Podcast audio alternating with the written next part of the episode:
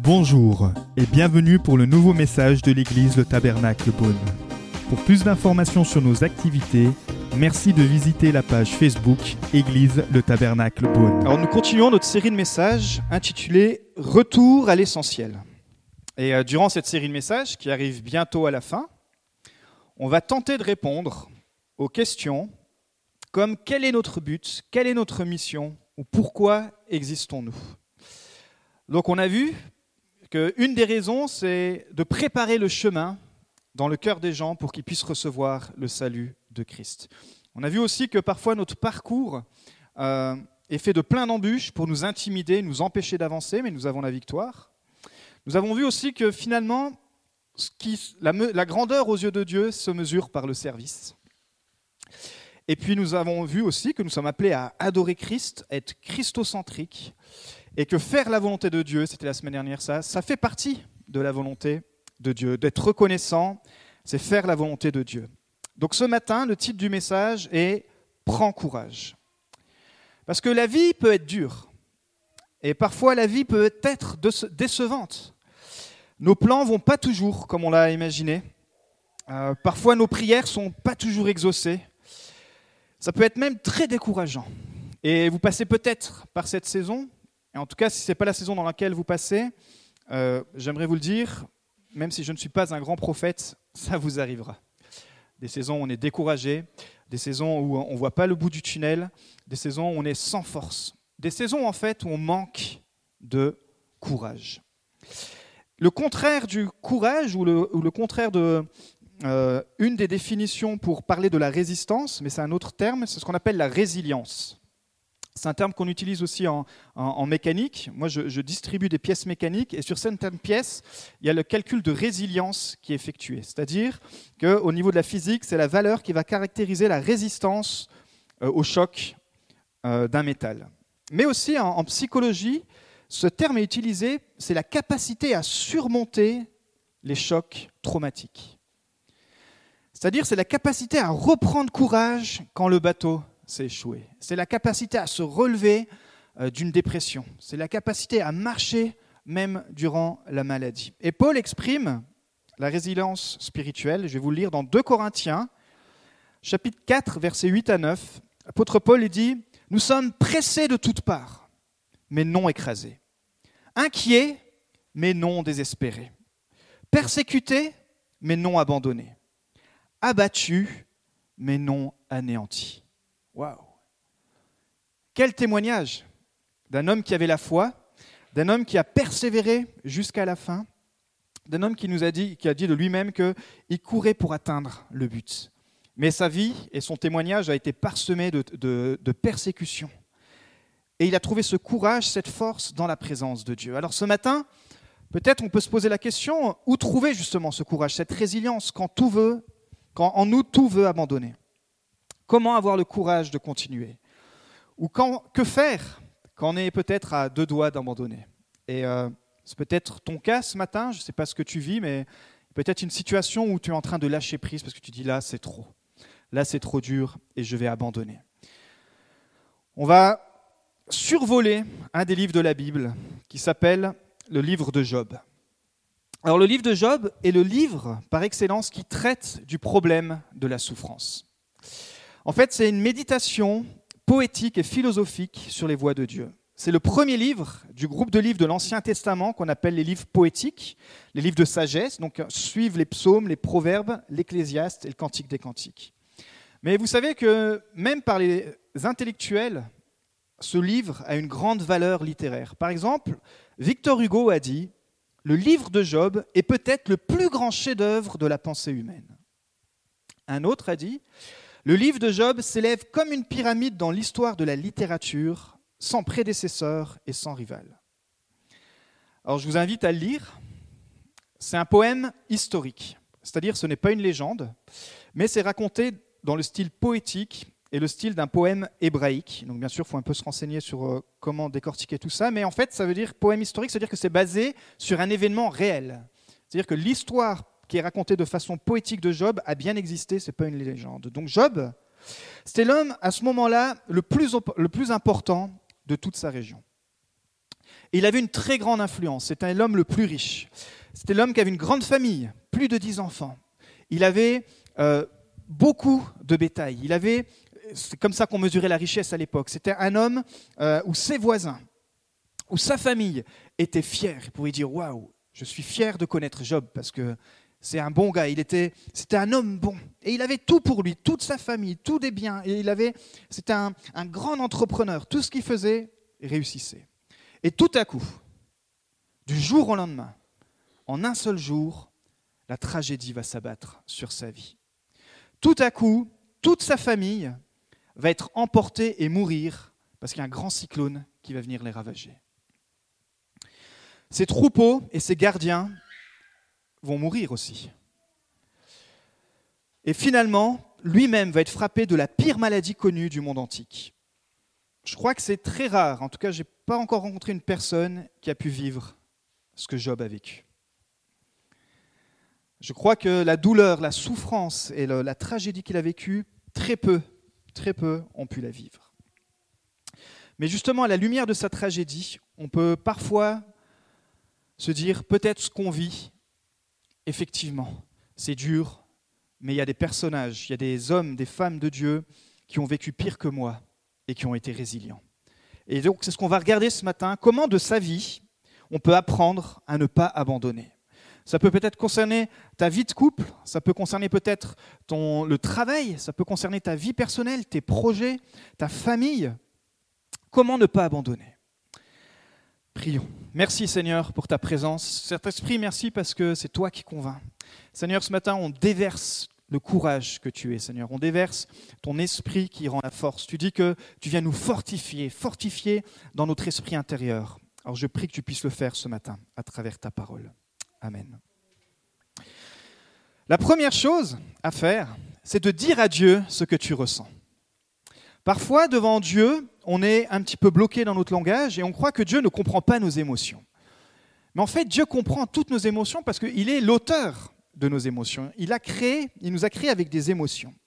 Et Job l'avait bien compris, donc il va parler de tout son cœur à Dieu. Je vais vous lire dans Job 1.20, il va dire Job se leva donc après tout ce qu'il vient de vivre, il déchira son manteau, se rasa la tête, puis se jeta par terre et se prosterna. Waouh! Vraiment les gestes d'un gars qui est désespéré. Vraiment les gestes, vraiment l'attitude d'un homme qui, qui est dépourvu d'avenir, qui a perdu l'espoir. Il déchire ses vêtements, il se rase, il, se jette, il s'humilie, il se prosterne. Et certainement, Job passe par la colère. Certainement, Job est blessé. Certainement, il y a de l'incompréhension et il y a de la peur. Mais tu sais, quand ces quatre choses se combinent, ou quand une de ces quatre choses se combine, la colère, la blessure, l'incompréhension, la peur, tu as le droit d'en parler à Dieu. Tu as le droit d'exprimer ce que tu vis, ce que ton âme vit. Tu as le droit car Dieu peut recevoir toutes tes émotions. Dieu a des sentiments dans le psaume 103, versets 13 à 14. Il dit Comme un père a compassion de ses enfants, l'Éternel a compassion de ceux qui le craignent, car il sait de quoi nous sommes faits. Il se souvient que nous sommes que poussière. Waouh il se souvient que nous sommes que poussière, que nous sommes que de faibles créatures, mais que par sa présence, il peut nous soutenir. ici, le, mot compassion qui vient de l'hébreu euh, peut se traduire aussi par amour. Donc comme un père a de l'amour pour ses enfants, l'Éternel a de l'amour pour ceux qui le craignent. Ça veut dire aussi aimer profondément, avoir miséricorde, avoir une tendre affection. Voici, et voilà qui est notre Dieu. Alors c'est normal de dire à Dieu comment tu te sens. Peut-être tu te sens rejeté, peut-être tu passes par euh, de, l'incompréhension, de la colère. Eh ben, c'est normal de pouvoir libérer ton cœur à Dieu et de lui dire Seigneur, voici comment je me sens, voici cette injustice, voici ce qui se passe. Pourquoi? Parce que Dieu t'aime et il veut tout recevoir de toi. Dieu aime la sincérité de nos cœurs. Et je crois que nous, nous aimons la sincérité. On aime quand on est sincère les uns avec les autres et Dieu, il aime quand il voit ton cœur sincère. Dans Job 7, 11, voici ce que Job va dire. C'est pourquoi je ne me retiendrai pas je parlerai dans la détresse de mon esprit, je me plaindrai dans l'amertume de mon âme. Oui, tu as le droit de te plaindre auprès de Dieu. Oui, tu as le droit de déverser ton cœur. Tu as le droit d'ouvrir euh, tout ce que, toute, ta, toute souffrance, toutes tes frustrations. Pourquoi? Parce que si tu retiens tes émotions négatives, tu vas avoir mal au ventre. Si tu retiens, si tu retiens tes émotions euh, négatives, tu vas mal dormir la nuit. Ça va même occuper tes pensées, ça va te distraire. Tu peux même faire un accident sur la route parce que tu es tellement pris par ces pensées. Si tu retiens tes émotions négatives, ça va être pire. Tu sais, c'est cette personne qui a tellement mis toute sa vie dans, pour construire le projet de toute sa vie, puis tout à coup, tout, tout, mais tout s'effondre. C'est ça l'histoire de Job. Et il n'a qu'une envie de, dire une chose, et c'est ce qu'il fait, Seigneur, mon Dieu, je n'en peux plus. C'est trop dur. La vie est trop dure.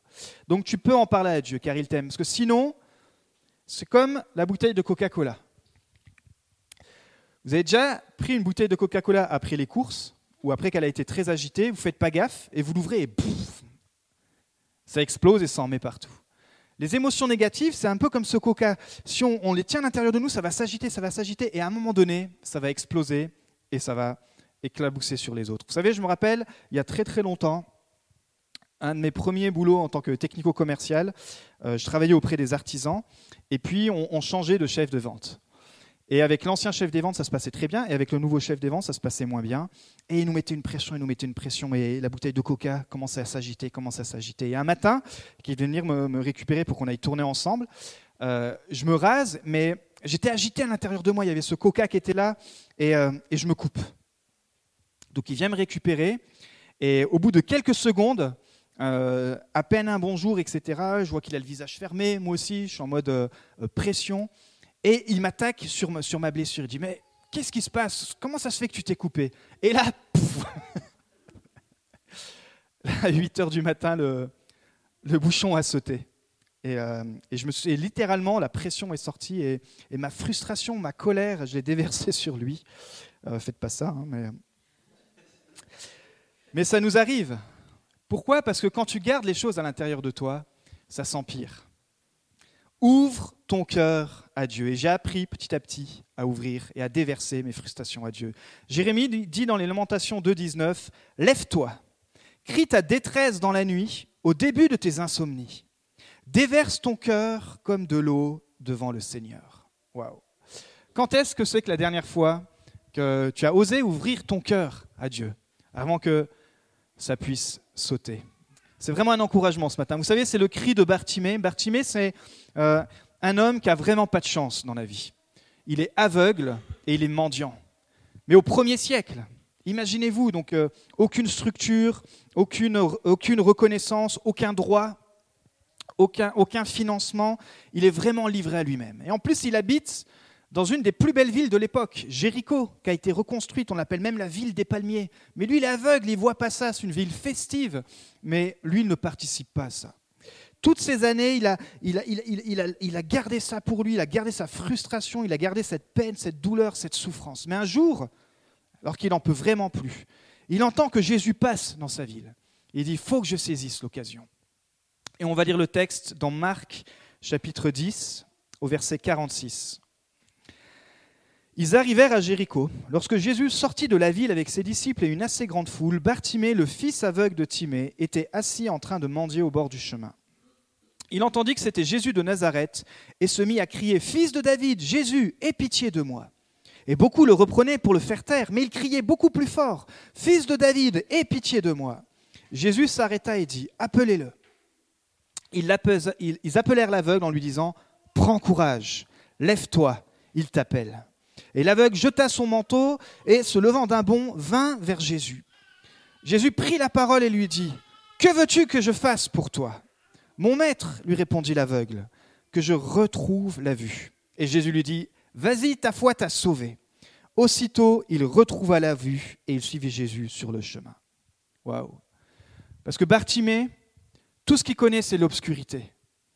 Tout ce qu'il connaît, c'est le rejet. Tout ce qu'il connaît, c'est être un, paria de la société. Tout ce qu'il connaît, c'est le, le, sol, c'est la poussière. Tout ce qu'il connaît, c'est le noir. Et à un moment donné, il dit, il faut que je crie. Il faut que je puisse saisir Jésus. On peut s'imaginer le nombre de fois qu'il a dû dire, mais pourquoi moi, Seigneur? Pourquoi je suis né aveugle? Pourquoi ça m'est arrivé à moi et pourquoi c'est pas arrivé aux autres? Je suis d'une bonne famille, je suis le fils de Timée. Pourquoi c'est tombé sur moi? Pourquoi est-ce que c'est un jugement? Est-ce que tu ne m'aimes pas? Pourquoi pourquoi, pourquoi, Il a dû tellement de fois se dire, mais si seulement je pouvais voir, je pourrais travailler, je pourrais avoir une vie comme les autres, je pourrais me trouver une copine, je pourrais aller aux toilettes tout seul. Mais là, je suis assisté, je suis délaissé. Pourquoi, Seigneur? Pourquoi suis-je né aveugle? Pourquoi suis-je mendiant? Je ne sais pas si ça vous est déjà arrivé de demander, pourquoi moi, Seigneur? Pourquoi ça m'arrive? Un mari qui rentre plus jamais du travail parce qu'il a eu un accident mortel sur la route, une maison qui vient d'être terminée, refaite à neuf, qui se fait ravager par une intempérie soudaine, le rejet d'un dossier pour, pour discrimination, une violente agression alors qu'on rentrait simplement chez soi? Seigneur, pourquoi? Moi On vit des situations où on a tous envie de crier, pourquoi nous Seigneur? Pourquoi moi?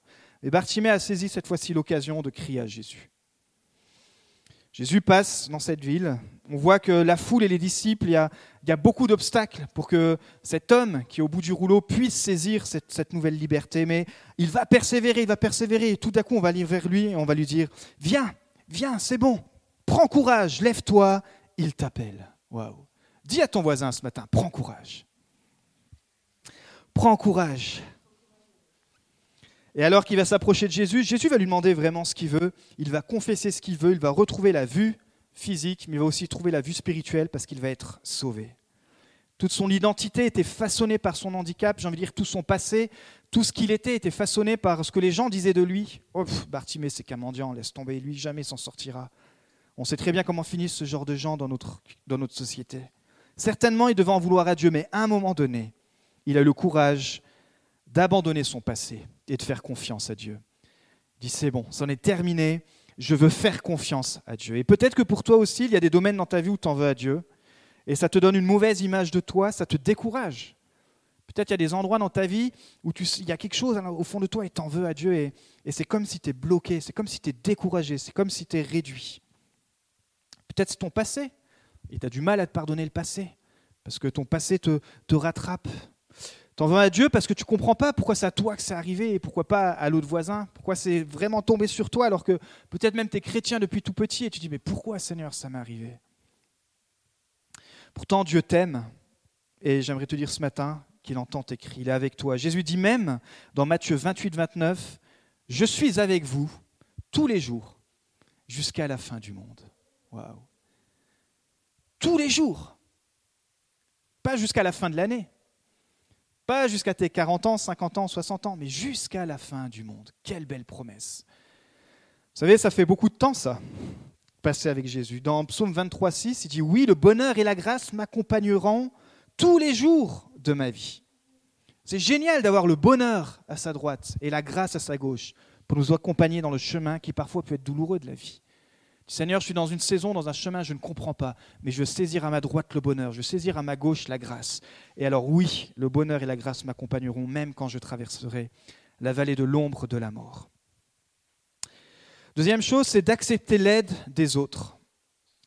La Bible dit que nous sommes un corps, le corps de Christ, et nous sommes tous dépendants des uns des autres et interdépendants. Nous avons tous besoin des uns des autres. Ça veut dire que ce n'est pas bon d'être seul. Le problème, c'est quand vient un grand découragement, on n'aime pas en parler.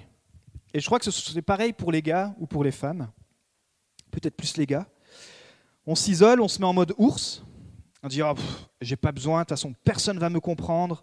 Et puis euh, on se met en mode euh, centré sur nous-mêmes parce qu'on croit que c'est comme ça qu'on va s'en sortir. On garde tout pour soi. Mais Dieu nous rappelle qui met sur notre chemin des amis. Et euh, avec certains amis, tu pourras compter sur eux. Alors Job, il l'a dit dans Job 6,14, il dit Celui qui souffre a droit à la bienveillance de son ami. Waouh. Je ne sais pas si c'est un ami auquel tu peux te référer. Et euh, il dit la suite du verset, il dit Même s'il, même s'il abandonne la crainte du Tout-Puissant. C'est-à-dire même quand tu doutes de ta foi, tu peux trouver un ami, tu dis écoute, en ce moment c'est une saison très dure, est-ce que tu peux prier pour moi? Est-ce que, tu vois, ma foi là, j'arrive pas à avoir la foi pour cette situation? Et, c'est ça un, véritable ami. Vous savez, les amis de Job, ce n'étaient pas des bons amis qu'il avait. Quand vous lirez l'histoire, en fait, ses amis pensaient à tort que sa tragédie était le résultat de son péché. Et j'aimerais te dire ce matin, il est inutile d'augmenter tes peines, tes douleurs et tes épreuves par la culpabilité. Parce que ça, on sait très bien le faire. La culpabilité, quel fléau. La culpabilité parce que tu retombes toujours dans les mêmes travers. La culpabilité parce que tu as ton passé qui revient. La culpabilité parce que tu fais ce que tu n'aimerais pas faire et tu fais pas ce que tu devrais faire, etc. Mais ça, c'est la voie de l'ennemi. Il est inutile d'augmenter tes peines, tes douleurs et tes épreuves par la culpabilité. Un ami n'est pas là pour te juger, Proverbe 17, 17. L'ami aime en tout temps. Et dans le malheur, il se montre un frère. Proverbe 27, 9. L'huile et les parfums réjouissent le cœur, et les conseils affectueux d'un ami sont, sont doux. Parfois, tu as besoin même d'un ami pour te soutenir dans la foi. Il ne faut pas avoir honte de ça, au contraire. Les amis, c'est l'histoire de ces amis qui amènent leur ami paralysé à Jésus. Cet homme et ce, groupe d'amis vivent dans une des villes les plus dynamiques du premier siècle, Capernaum. Une ville puissante, une ville forte, il y a les garnisons romaines, une ville qui est très euh, productive parce qu'elle elle longe le bord du lac de Galilée et, il y a la pêche, donc c'est une ville vraiment avec du commerce, une ville très peuplée. Euh, d'ailleurs, une ville brillante, ça a donné l'expression euh, Capernaum. Merci. Mais il y a un homme qui ne profite pas de cette belle vie à Capernaum. Un homme qui est paralysé. Un homme qui ne peut pas voir tout ce que les autres voient, un homme qui ne peut pas festoyer comme ses amis, un homme qui est limité. Et lui-même n'a pas la foi pour retrouver la santé. Mais il est entouré de bons amis. Et ses amis vont avoir du courage pour lui. Ses amis vont avoir la foi pour lui, ils vont pas le laisser tomber. Et il nous est dit qu'ils vont décider, alors que Jésus avait fait son quartier général dans la ville de Capernaum, il avait sa maison là-bas, euh, il y avait tous les jours une foule de personnes devant sa porte pour se faire guérir, pour entendre euh, ce qu'il avait à leur raconter. Et ce jour-là, la foule bloquait encore l'accès. Et ces quatre amis sont là avec leur ami paralysé. Ils disent Mais c'est pas vrai. Mais ils ne se découragent pas. Ils disent ben, Tu sais ce qu'on va faire? Ils le mettent sur un brancard et ils sont montés sur le toit. Les maisons à l'époque du 1er siècle, c'était des maisons avec des toits plats, etc. Et ils vont passer cet homme, leur ami, ils vont le passer par le toit pour l'amener à Jésus. Et là, Jésus, il est impressionné, il dit Waouh, mais ces amis-là, c'est incroyable Ils n'ont pas abandonné, ils, t'ont donné du courage, ils, ont, ils sont allés tellement loin qu'ils sont venus vers moi avec une foi que j'allais te pardonner et te guérir. Et dans Matthieu 2,5, c'est ce qu'il dit Voyant leur foi, Jésus dit aux paralysés mon enfant, tes péchés te sont pardonnés. Et plus tard dans le texte, Mon enfant, prends ton lit et marche. Et il a été guéri. Nous avons tous besoin d'amis sur qui on peut compter. Imaginez-vous, cet ami, pu, on n'aurait jamais entendu son histoire si ces quatre autres amis auraient dit Oh, écoute, de toute façon, voilà, là, tu as fait à peu près la moitié de ta vie, euh, tu connais rien d'autre, et puis voilà, nous, on a tous notre vie, on a notre famille. Non, ils se sont pris le fardeau. Ils ont dit, nous, on va avoir la foi pour toi, mon ami, et on t'a amené près de Jésus. Et c'est tellement beau quand vous faites ce pas, quand on fait ce pas, de présenter nos amis qui sont incroyants ou nos amis qui souffrent, dire, écoute, viens, viens peut-être un dimanche, viens peut-être un mardi, viens peut-être un concert, ou, viens simplement manger à la maison. Et c'est ce que vous faites en fait. C'est ça, vous, vous pouvez littéralement sortir ces gens qui sont paralysés spirituellement, ces gens qui sont morts spirituellement, ces gens qui n'ont pas d'espoir, rencontrer le Sauveur le roi des rois, pour qu'ils retrouvent du courage et qu'ils affrontent leur situation. Nous avons tous besoin d'un ami sur qui on peut compter et tu peux devenir aussi cet ami. Et certains, vous l'êtes déjà grandement dans cette assemblée et, c'est vraiment une bénédiction. Dans 1 Thessaloniciens 5.11, il est dit, c'est pourquoi encouragez-vous les uns les autres et édifiez-vous mutuellement. S'encourager, dire, waouh, c'est super, j'aime la façon dont... Euh, tu vis ta foi. J'aime la façon dont tu vis les épreuves. Et puis, euh, euh, c'est super comme tu es habillé aujourd'hui. J'aime, j'aime. Voilà l'encouragement, voir toujours l'or à l'intérieur des gens. Et pas regarder toujours aux défauts, dire, ben, effectivement, euh, voilà, il y a peut-être des, soucis dans ta vie, mais je regarde à l'or, je regarde à Christ qui est à l'intérieur de toi. Et c'est ce que on apprend à faire lors des groupes plus en semaine, où on prie les uns pour les autres, on prend les fardeaux, et on ne se juge pas sur les situations, mais au contraire on prie pour que Dieu puisse agir. Et on a entendu tellement de témoignages suite à cela. Euh, donc si vous êtes disponible les mardis, vous pouvez joindre un groupe plus, et c'est vraiment des instants où aussi vous pouvez trouver des amis, ou commencer à vous faire des amis, et dire, waouh, j'ai des amis dans la foi avec lesquels je peux prier. Portez les fardeaux les uns des autres et accomplissez ainsi la loi de Christ. Galates 6.2. Comment ça, la loi de Christ? Je croyais qu'on était plus sous la loi. Mais Jésus a résumé la loi. On lui a dit, c'est quoi pour toi les deux plus grands commandements? Donc c'est quoi la loi de Christ ici? C'est dans Marc 12, 30, 31, il dit Tu aimeras le Seigneur ton Dieu de tout ton cœur, de toute ton âme et de toute ta pensée, de toute ta force. Ça, c'est la première loi. Et la deuxième, c'est Tu aimeras ton prochain comme toi-même, car il n'y a pas d'autre commandement ou d'autre loi plus grand que cela. Waouh C'est ça la loi de Christ. Et c'est pour ça que la vision de notre Église, c'est d'être plus près de Dieu et plus près des gens, parce que ça résume littéralement la loi de Christ. Troisième et dernier point.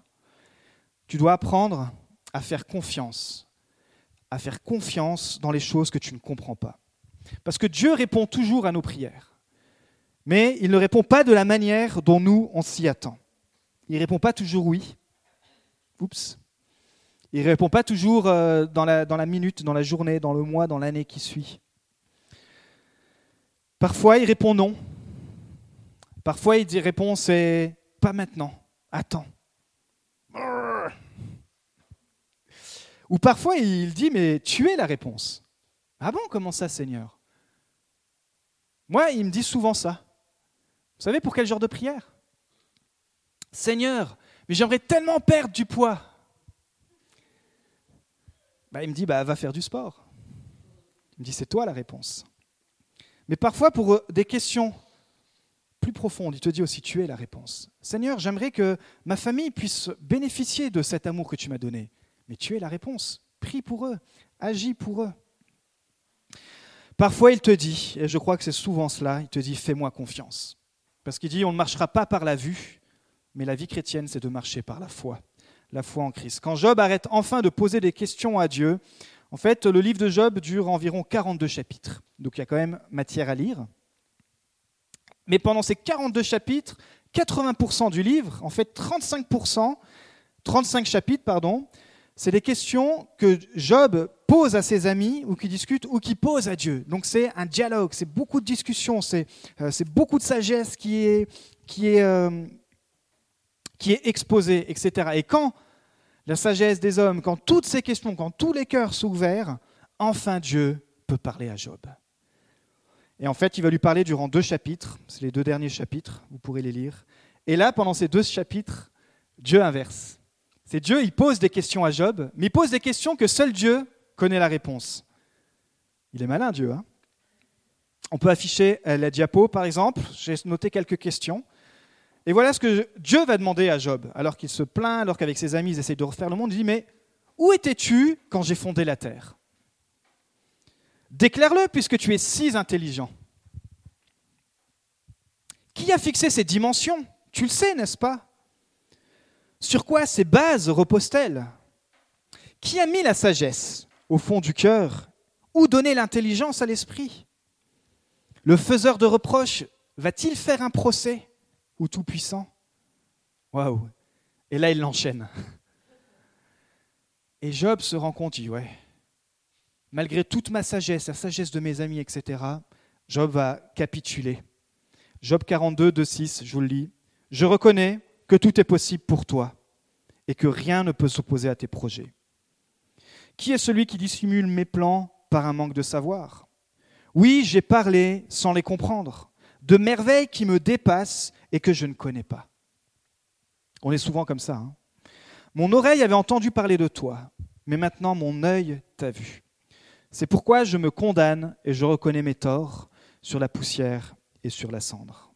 C'est-à-dire que Job reconnaît enfin qu'il n'a pas la sagesse de Dieu et qu'il y a des questions qui resteront sans réponse, qu'il y a des qu'il faut qu'il arrête de demander pourquoi pour faire confiance parce que je crois que parfois on croit que l'explication va nous aider à comprendre le drame. On croit que l'explication va nous donner la solution. Mais en fait, une explication n'a jamais donné la paix. Nous n'avons pas besoin d'explication, mais nous avons besoin de courage. Pas simplement des explications, mais la consolation. Et c'est ce que fait le Saint-Esprit. Il appelé le consolateur et il nous conduit toujours au bon berger. Parfois, on aura les réponses, mais parfois, sur cette situation, on n'aura jamais la réponse. Et le Seigneur te dit, fais-moi confiance. Marche par la foi et non par la vue. Donc Dieu va restaurer Job, il va lui accorder le double de tout ce qu'il avait perdu. Et pour lui, c'est une, une, belle fin, j'ai envie de dire. Mais alors qu'il était dans son tourment, alors que ses amis l'accusaient, alors qu'il était rejeté par tout le monde, C'était très dur pour lui. Et je ne sais pas par quoi tu passes, mais j'aimerais te dire que Dieu connaît tous les détails de ta vie. Jésus a vécu la plus grande des douleurs, il a été torturé physiquement. Pense-y, il a été flagellé, battu, humilié. Mais vous savez ce qu'il redoutait le plus? Bien sûr, il y a eu la douleur physique qui était euh, insoutenable, mais ce qu'il redoutait le plus, c'était la douleur d'être séparé du Père quand il allait devoir prendre nos péchés. Et ça, c'était très dur pour lui. C'est pour ça que il va dire à 3 heures de l'après-midi, Jésus s'écria d'une voix forte Eloi, Eloi, lama sabachthani, ce qui signifie Mon Dieu, mon Dieu, pourquoi m'as-tu abandonné? Il prophétisait, il, citait le, psaume, et en même temps il était là en train de dire Mais voilà, je donne ma vie pour l'humanité, mais je sais la douleur, la douleur d'être séparé de la présence de Dieu, le temps de recevoir et de porter tous les péchés du monde. Imaginez-vous la douleur de Dieu fait homme, de ce Dieu qui était tout-puissant, qui a été séparé lui-même de l'essence même de Dieu pour prendre nos péchés. Le diable croyait qu'il avait gagné, mais bien sûr Jésus ressuscité, donnant maintenant la possibilité à chacun et chacune. Peut-être pour certains, ça sera la guérison physique. Et on le souhaite, et on le croit que Dieu guérit encore aujourd'hui, mais surtout, ce que Dieu regarde, c'est ta guérison spirituelle. Parce qu'on peut souffrir peut-être 90, 110, 120 ans sur cette terre, mais un jour, si notre vie spirituelle est sauvée, alors on sera dans les cieux, avec euh, toute la joie, tout le bonheur, toute la restauration, sans pleurs et sans larmes. Et c'est cette révélation en fait qui a donné du courage à Job. Dans Job 19, 25, 27, il dit Pour ma part, je sais que celui qui me rachète, mon rédempteur, est vivant et qui se lèvera le dernier sur la terre. Quand ma peau aura été détruite, il parle de la mort, en personne, je contemplerai Dieu. C'est lui que je contemplerai et il me sera favorable.